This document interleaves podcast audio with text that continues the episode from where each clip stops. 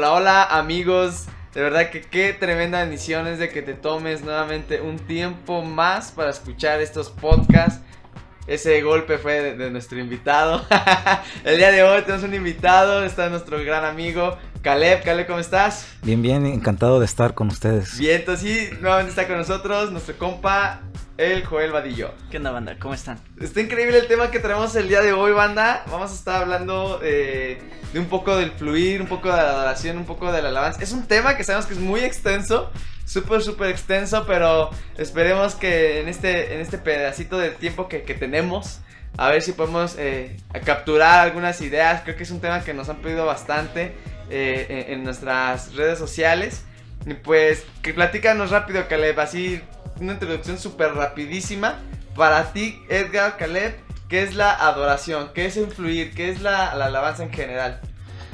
Ah, es un tema, como dices, demasiado extenso, pero es algo que comúnmente hablamos, pero entendemos tan poco, porque tenemos que entender el, el origen de las cosas y el por qué lo hacemos. Entonces, yo definiría, mi definición sería de adoración porque no tiene tanto que ver con la música, sino más bien con una actitud, sino Mm. con una acción. Muy bueno.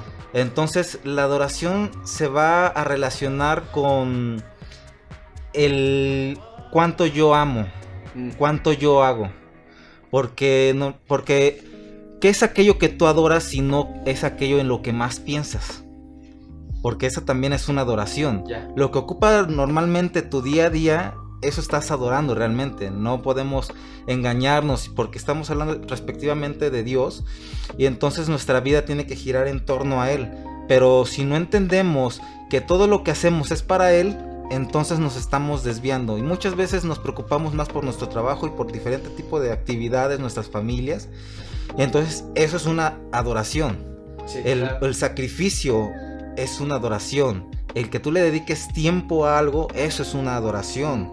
Entonces, el que tú honres algo, respetes, eso es una adoración. No, es, no es simplemente venir, cantar canciones lentas, como normalmente se Sí, entiende, sí, sí, sí. sino tiene que ver con esa acción que yo hago. ¿Qué tanto estoy sacrificando de mí mismo, de mi tiempo, de lo que yo hago? Por eso es que Jesucristo dice y nos marca en la Biblia que, te- que lo, lo relaciona entre la relación entre un esposo y una esposa. Porque es- eso es adoración. La forma en que el esposo ama a su esposa y todo lo que hace por ella, eso es una forma de adoración y es lo que nos enseña nuestro Señor Jesucristo, que nos está dando el ejemplo de cómo se tienen que hacer las cosas. Claro. Entonces, eso para mí sería como la adoración. La alabanza tiene un trasfondo diferente que tiene que ver más con instrumentos, con júbilos, con saltos, con gritos, Gozo. con ajá, un, un tipo de cántico, porque la primera vez que se ofreció un cántico de alabanza de ese estilo fue cuando salieron este Egipto. de Egipto Claro. Moisés y entonces vemos que la hermana de Moisés fue la que de- la que or- orquestó la alabanza con salterios, con arpas y todo. Entonces se le, a ella fue la de- denominada. Ella, fue, la, ella fue la primera que empezó después de que salió el pueblo de su esclavitud. sí, claro. Entonces ella condujo a todo el pueblo en esa alabanza. Y, y así es como tenemos que, al- que alabar. Por eso dice que vengamos con gozo, con salterios, con brincos, júbilo, Sí, sí, alegría. E- Es, tiene que ver más con eso el, el tipo de alabanza. Eh, Ahora, ¿cuál era el otro? El fluir. El fluir. El fluir rápidamente lo podría definir porque no hay como tal la palabra fluir en la Biblia, Ya, ¿verdad? claro. La palabra real es cántico nuevo. Claro. Entonces, cántico nuevo, su nombre lo dice totalmente, es un cántico que sale espontáneamente en ese momento. Ya. Entonces, para que una iglesia o un grupo de alabanza tenga un fluir, tiene que estar en ese momento cantar algo nuevo, no algo que ya que todo el mundo canta, una canción normalmente hablada o ya ens- preensayada. Entonces, si no estamos can- haciendo cántico nuevo, lo más probable es que Cristo no está en nuestro corazón y, Sí, pala- claro. y palabra esté menguando Claro. cañón en nuestra vida. Porque si no podemos cantar cántico nuevo significa que no hay palabra. Así de sencillo. Si no hay cántico nuevo, no hay palabra. Ya. Ahorita que dices que, que no hay palabra, ¿qué tan importante es como eh, el grupo de, de equipo de alabanza, ministros de la alabanza, eh, el conocer la, la Biblia, ¿no? O no sé si como equipo de alabanza, porque entendemos que no es el mismo ritmo al que lleva la congregación, el mismo ritmo que lleva staff, el mismo ritmo que, o sea, desde diferentes áreas. ¿Qué tan importante es que como equipo de alabanza, como ministros de la alabanza, conozcan esa parte de, de la Biblia, ¿no? Porque yo creo que también hay cosas en la Biblia ya escritas que, se pueden en- eh, entonar, se pueden cantar, se puede, puedes fluir sobre ello, ¿no? Totalmente. Nuestra pastora ahora sí que nos, gracias a Dios, eh, nos ha metido una presión cañón en cuestión de eso, de aprender palabra, porque no podemos ser neófitos en cuestiones de esa índole. Porque pues, somos ministros de Dios, siempre nuestra pastora nos dice, ustedes tienen que ser más santos que nosotros, tienen que conocer más palabra que nosotros, y nosotros así que, órale. Entonces, un ministro que no conoce la palabra simplemente está dando un espectáculo. Así de sencillo. Muy bueno. Simplemente es un show más moviendo tus emociones y Mm. todo eso. Entonces, un ministro sin palabra, ¿qué está haciendo? Está dando algo de sí mismo. Muy bueno. Simplemente está ofreciendo lo que hay en, en- en él mismo. La palabra de Dios me enseña que cuando se hicieron los tabernáculos, cuando fueron construidos, el sacerdote tenía que ir vestido de cierta De- forma. Sí, claro. Entonces tenía que llevar una ropa interior que no lo hiciera sudar. Era una tela muy fresca que no lo hacía sudar porque el sudor es símbolo de maldición. Mm, Porque el sudor representa el esfuerzo humano. ya. Bueno. Entonces Dios no quería esfuerzo humano dentro de su tabernáculo. Sí. Porque no quería que tú dijeras, yo lo hice, yo lo estoy haciendo. Entonces por eso es que lo mandó a hacer y lo diseñó de esa forma, para que no dijéramos, somos nosotros, sino que hubiera tanto de él que, que no pudiera ofrecer nada de mí. Muy bueno, ¿eh? Eh, Esa, esa era la forma en que se hacía antiguamente y los sacerdotes ofrecían ese holocausto. Ya. holocausto. Sí, sí, sí. Ah, bueno, ¿cuál podrías decir que es como tu motivación o inspiración dentro de todo esto? Mm, Motivación para aprender y todo esto, pues que Cristo me salvó, yo creo. Porque cuántos de nosotros no, no estábamos perdidos. En lo particular yo estaba perdidísimo, mi mente estaba en otro rollo. En ot- eh, o sea, yo no estaría aquí con ustedes si no fuera por Dios. Claro. Y no tendría la familia que tengo Claro. si no fuera por Dios, sinceramente. Ya no tendría ni vida para empezar, yo creo.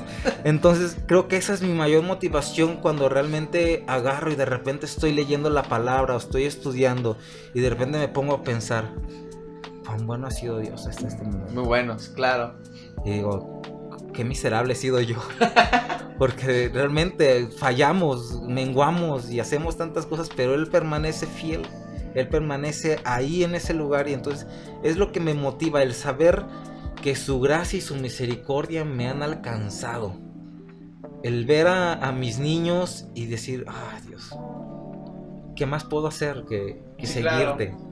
No tengo nada más. Ya, ya. Y, por ejemplo, tú dices esa, esa parte de. Yo creo que muchas de las personas que estamos dentro del ministerio o que servimos a Dios, pues Él, él es nuestro motor, ¿no? Él es nuestra inspiración, pero eh, humanamente ya hablando, eh, ¿tú cómo podrías eh, decir que. Que eh, o sea, ¿cómo te, ¿cuál es tu motivación independientemente de tu familia, ¿no? Yo, por ejemplo, yo, Uriel, ¿no? Yo, eh, aparte de pues, el equipo de jo- eh, jóvenes que tengo, que son chicos de Génesis, que me motivan, me inspiran, me retan, ¿no? Mi, mi esposo y demás. una- parte de, de esa fidelidad en el, la motivación es la iglesia, ¿no? El que yo quiero que la iglesia conozca visualmente, creativamente, más de Dios. Tú como persona, ¿cuál dirías? Esta puede ser mi, mi motivación. Hablando ya y dirigiéndolo hacia ese lado, yo creo que como gracias a Dios que me ha llamado al, al discipulado, Claro. es, es eso. el bueno, ens- comercial, para los que no sepan, Caleb es guitarrista de, de la banda, pero también es maestro de discipulado. Muy bueno. Entonces, diciendo todo eso, yo creo que el enseñar es algo que me apasiona, el, el poder el poder quitar la venda de las personas, entre comillas, porque realmente yo no soy, es la palabra. Claro. Es la palabra, siempre, porque muchas veces agarran y me dicen, ay, qué buena palabra, qué, qué buen mensaje. Le digo, yo simplemente cité la palabra y la misma palabra ya tiene poder. Claro. Yo no hice nada. Entonces, simplemente es mi pasión por la palabra, Ya. la que él, él puso en mí. Entonces, el que yo pueda mostrar a las personas el, lo que él me está mostrando a mí me apasiona muchísimo. Ya.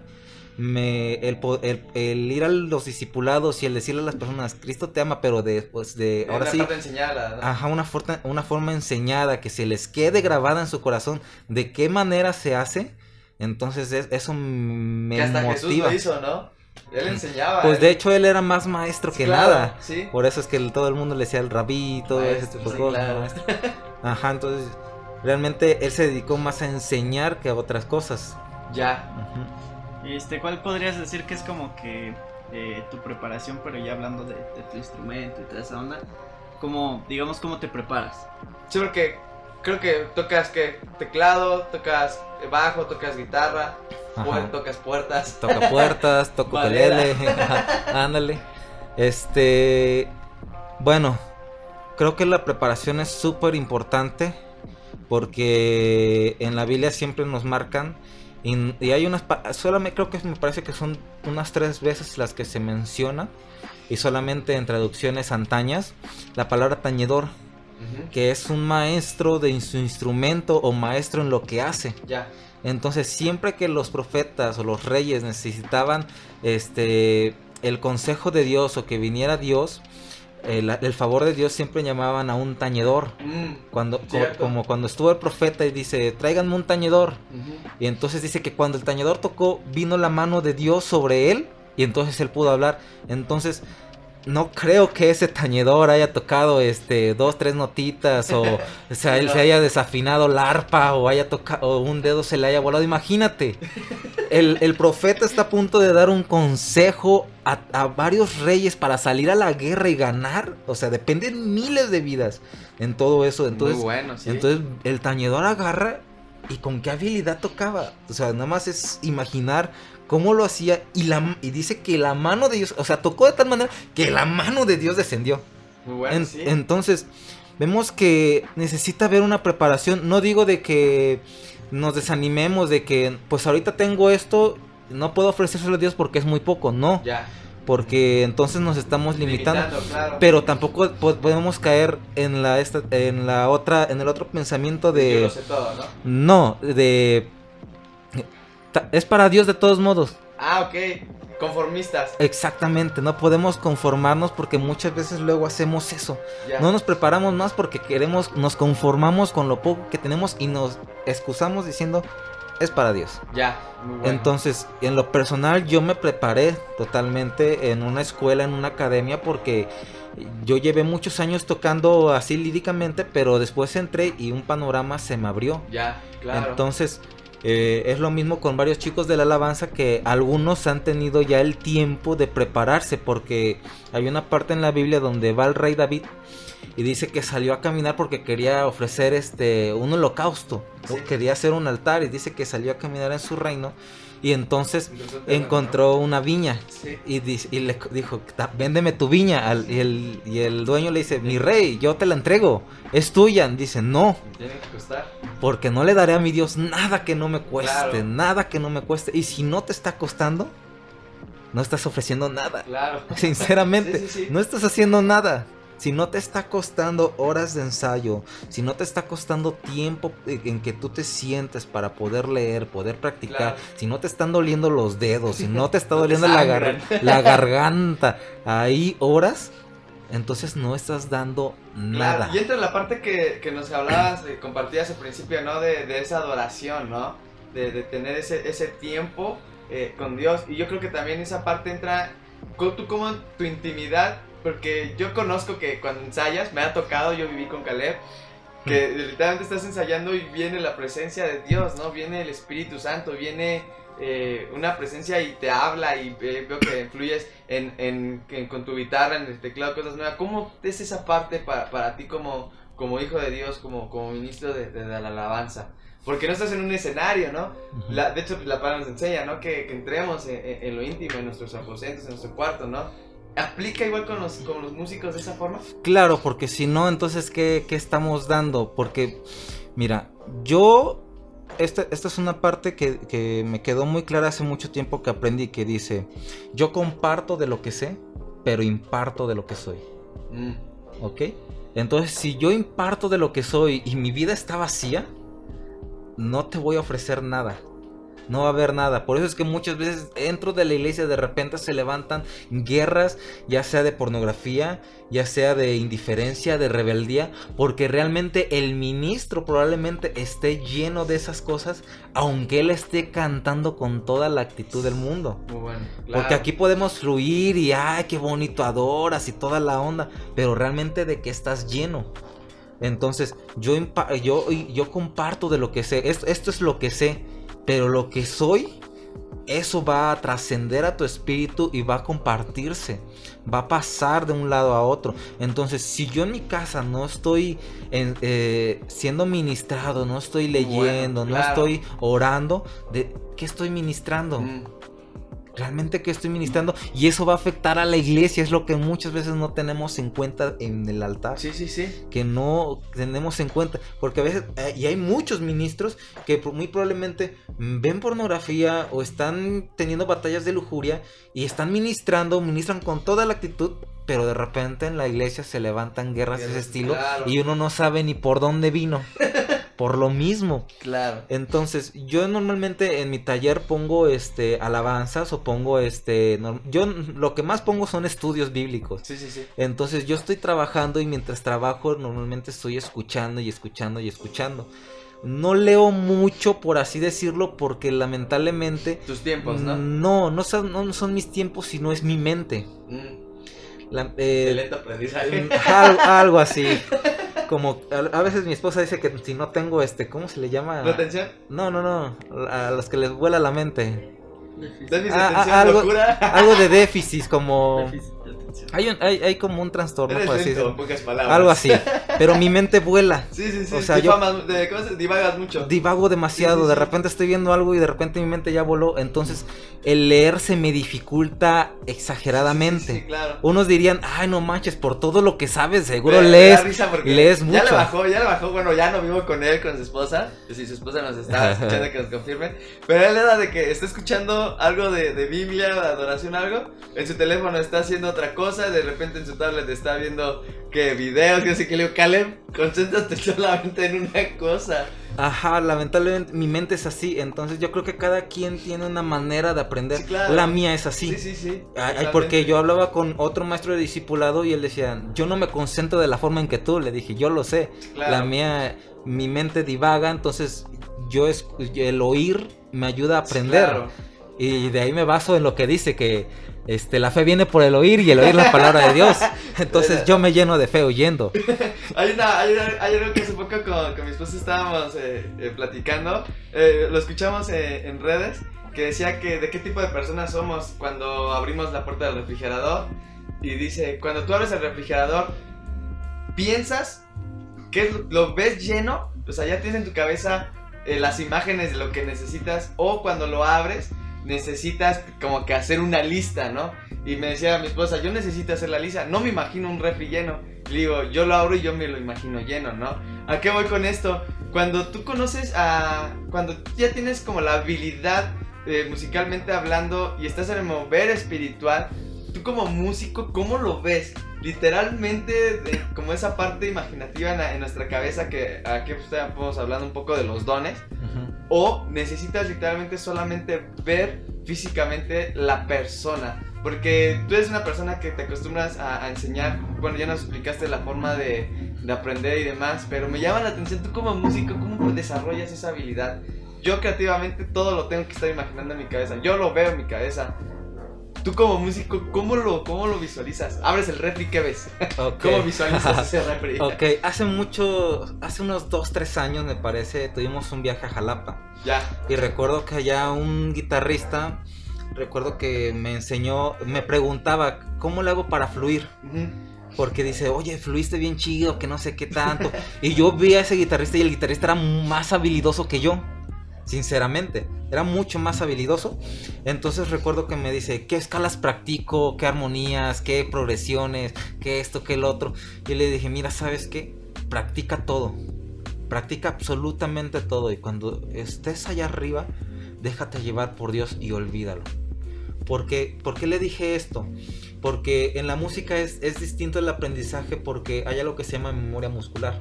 Ya. Entonces, cuan- entre más lo- yo lo practico, mi cuerpo más lo recuerda. En- entre mi cuerpo más lo recuerda, menos yo pienso en hacerlo. Entonces, por haber practicado tanto, yo ya no tengo que pensar, por así decirlo, en lo que voy a hacer.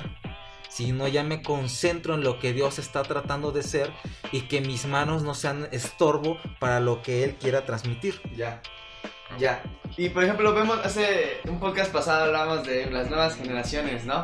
Eh, de cómo, cómo todas las cosas se van transformando, ¿no? Hablábamos de que antes las hacían campañas masivas de gente eh, que se congregaba para ver milagros y más.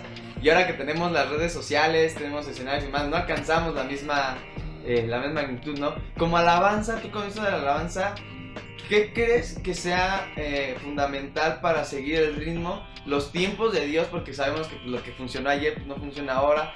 Todo lo vamos eh, modernizando y demás. Tú como, por ejemplo, antes pues a lo mejor eran guitarras acústicas, ahora ya son eléctricas, ¿no? ¿Cómo ves esa transformación en el grupo de alabanza con estas nuevas generaciones? Porque la verdad, seamos sinceros, este tipo de, de alabanzas con batería, guitarra, no tienen mucho tiempo. Así que, que duran así como, como los tiempos de las generaciones pasadas, ¿no? Pues no, realmente no, realmente surgieron, porque an- antes hasta la batería se creía que era del diablo. El diablo, ¿no? De hecho, de hecho, entonces... No- Colito ya dejó de, de tocar. de bajo. tocar. Entonces, este. Algo que este, mencionaste que ahora tenemos más este alcance, pero realmente estamos alcanzando muy poco, sí, claro. se debe a una simple cosa que es distracción. Ya. Entonces la distracción realmente está llamando la atención de todos porque todo el mundo está buscando algo. Entonces hay tantas cosas llamando la atención que roban eso. Ahora en cuestión de la alabanza, ¿cómo me decías que se me fue? Mi mente voló. sí, ya, ya vi también. A mí se me fue con tu mirada. ¿De qué dijiste? También dije. Renovación. Renovación. No, de. ¿Qué, qué pregunté? Ayúdenme. ¿Cómo te re- se renueva la alabanza? ¿Cómo, cómo ves esa, esa, esa, esa renovación de la alabanza con esos cambios? Porque, por ejemplo, a lo mejor empezamos con los instrumentos, pero ahora que, iluminación y que ahora la pantalla es LED o pantallas, todo eso. Tú, como ministro de la alabanza, ¿cómo ves ese cambio? Pues eh, lo veo muy bien, lo veo útil. Ya. Lo veo útil, pero no podemos agarrarnos de eso totalmente. Ya. Es- está, está perfecto siempre y cuando no sea el principal motivo. Ya. Porque si no, entonces nos vamos a, a- a perder en, en- en- en todo ese mover. Y vamos a hacer lo mismo que el mundo. Vamos ¿no? a hacer un espectáculo más. Ya. Como realmente y lamentablemente muchas bandas en la actualidad es lo que están haciendo. No podemos dejar, como le dije, vamos a impartir de lo que somos. Entonces realmente, aunque hagamos todo eso allá arriba, acá abajo tenemos que seguir haciendo las cosas que es orar, que es leer la Biblia. que, La ajá, la- así es, Biblia. No hay de otra. Sí, sí, sí. Y por ejemplo, vemos que, por ejemplo, o mejor dicho, ¿tú considerarías que parte de los ministros de la lanza tendrían que ser igual, muy, muy, muy creativos? Una vez escuchaba que la calidad o hasta dónde, hasta dónde va a llegar un músico se define por su imaginación. Siempre va a ser definido por su imaginación, por qué pueda, qué piezas musicales o qué, armon- o qué armonías, melodías pueda imaginar. Ya. Entonces no puede haber un músico sin imaginación porque simplemente serías, eh, ahora sí como dice la Biblia, como címbalos resonantes. Sí, sí, sí. Simplemente estarías haciendo ruido. Puedes tocar súper bien, puedes ejecutar todo súper bien, pero si no puedes imaginar más allá de eso y si no puedes conectarte con Dios, Ya. simplemente eres un buen músico. ya. ¿Y cómo entraría esa parte como de, de, de la imaginación? Em, yo creo que ya es de cada quien, por así decirlo. Yo por lo regular trato de escuchar más este bandas, otros sonidos y eso me ayuda a mí a conectarme Ya. para yo poder saber qué transmitir. Porque yo puedo imaginar algo y, y lo hago bien y toda la onda, pero siempre es bueno pararse sobre buenos hombros. Entonces, si alguien ya lo está haciendo bien, trato de pararme sobre esos buenos hombros que ya están fundamentados Claro. para yo también poder desatar y yo entonces después de ese tiempo desarrollar mi propio sonido. Muy bueno. Porque llegamos aquí y mi escuela era otra. Sí. Cuando llegamos a la iglesia aquí Cultura de Jesús, mi escuela era otra y muchos y muchos llegaron así y dijeron, ¿cómo encuentro mi sonido? Porque el pastor quería un sonido este, específico. Sí, sí, sí.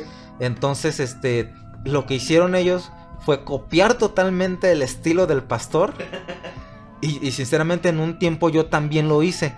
Pero después de eso, soltarlo y encontrar mi identidad. Ya. Porque es, como dije, está bien pararse sobre buenos hombros para después Sí, cons- sí, claro. conseguir lo que Dios te va a dar.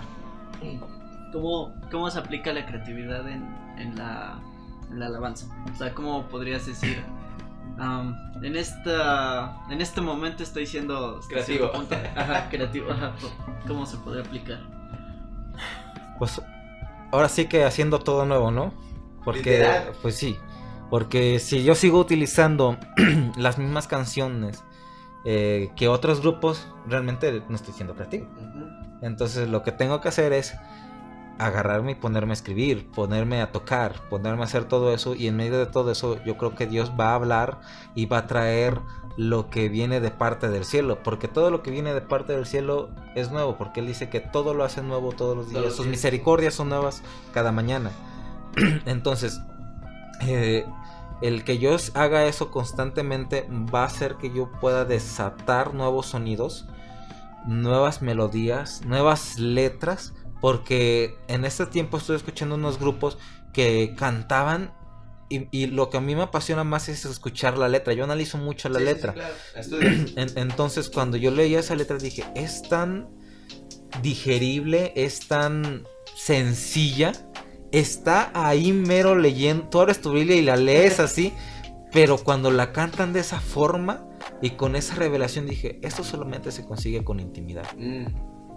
Solamente estando ahí y conociendo los deseos de Dios, conociendo lo que Él quiere, cómo lo quiere, y tú enamorándote de Él, es que puedes llegar a componer y a fluir de esa forma.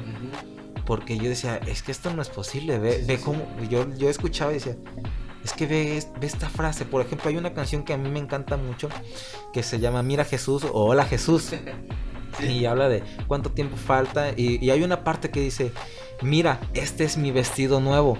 Cuando dice esa frase simplemente, eh, yo me imagino y digo, ¿qué? Y, y- y me trae a la mente la parte de las escrituras donde está Jesús con Marta y María. Cuando agarran y también la parte donde agarran y echan este el perfume a sus pies. Y cuando le dice, estás afanada y, y a Marta, ve, eh, ve a María, Sí, esto, otro". regáñala, ¿no? Entonces cuando, ve- ve- eh, cuando veo esta parte de la canción y todo, me imagino a, a- a esa mujer que había sido, este, que iba a ser apedreada y de repente se presenta ante Jesús y, le- y prácticamente es lo que dice, mira, este es mi vestido nuevo, Mm, que tú bueno. me has dado, que tú me has revestido. Y entonces ahí es cuando yo digo, esto solamente se consigue con intimidad. Es una frase Claro. tan ligera, tan práctica como la de este mi orgullo me sacó del jardín, pero tu humildad lo puso el jardín en mí, entonces dices, esto no está en la Biblia tal cual, Pero es una revelación. ¿no? pero es una revelación Claro. tal cual porque es totalmente bíblica. Sí, Y dices, esto solamente se consigue con intimidad, con claro. intimidad. Y solamente por último, que les de verdad que hay mucho de dónde hablar, ¿no? Yo también. Luego nos pasamos horas platicando literal. Una vez esposa me regañó porque era la una de la Ah, sí, mañana. cierto. y nosotros seguíamos platicando porque es un tema muy, muy eh, extenso. Y con Caleb siempre yo creo que eh, nos va a seguir enseñando cosas nuevas. ¿Qué consejo, Caleb, le darías a aquellas personas que no están a lo mejor en alabanza, pero tienen el talento, tienen el don, tienen la habilidad, tocar un instrumento, cantar algo? ¿Qué consejo le darías? Porque la verdad es que sí hace falta gente adoradora, gente que le adore, gente que, que le canta a Dios, a lo mejor no en un escenario, pero sí que, que eso lo, lo podamos allá en casa para contagiar a otros. ¿Qué consejo les darías a esa gente que lo tiene, pero que le da miedo, no se atreve, en lo que hablar? A lo mejor sí de- debería ser en un escenario, ministrando, no sé, pero tú qué consejo le darías a esa gente? Rodéate de personas que te inspiren. Porque si te quedas solo, nunca vas a hacer las cosas. Lo digo porque yo fui así. Porque yo era una persona penosa y muy temerosa. Y si no me. Y si a mi alrededor no hubiera habido personas más valientes, más este aventadas, probablemente yo no hubiera he- hecho nada. Ya. Entonces el llegar aquí y tener un pastor, y, y lo digo así porque eh, ándale, ándale, ándale, y que me está empujando, pero muchas veces no contamos con eso también. Entonces, quitando eso de lado, yo creo que son esas amistades. Ya. El, y, y poder cambiar esa mentalidad, porque también es decisión propia. El que tú puedas quedarte ahí o puedas decir, ¿sabes qué? Voy a avanzar. Eh, mi miedo no me está consiguiendo nada porque tu miedo nunca te va a, a dar nada. Puedes quedarte con tu miedo y, y está bien, ahí quédate. Pero tu miedo nunca te va a dar absolutamente nada. Entonces, mi pensamiento siempre es, ¿lo hago o no lo hago? Le digo, pues si no lo hago, no tengo nada. Y si lo hago, puede que no tenga nada o puede que pase algo. Sí, claro. Entonces siempre me aviento o trato de hacer las cosas con ese temor, por así decirlo. Como cuando de repente en la- el grupo de alabanza me ponen a cantar. ¿Cantas? No, no canto. No canto, no me, no me entono muy chido. Pero digo, pues ¿quién, quién quita que a lo mejor en una de esas Dios. Dios no me tome y haga algo. Ay, la primera vez que lo vi cantar, yo, ¿qué, qué onda? ¿Sigo dormido? Ajá. Entonces es eso, es aventarte, es decir, Sí, claro. Es, hacerlo. eh, Ajá, es hacerlo. Simplemente es, es- es aventarte. No pensarlo tanto, porque entre más lo piensas, más Más miedo, más miedo, menos lo te- menos lo haces, más miedo te da. Entonces, uno es rodearte y el otro es a- a- aventarte. Ya. Entonces, y eso, yo creo que eso serían una- las cosas más prácticas. Sí, sí, sí. Hay más, pero yo creo que eso es lo más práctico. Ahí luego, los, luego me contactan y les seguiré. Gracias, Khaled. De verdad que siempre eh, escucharte es de tremenda bendición.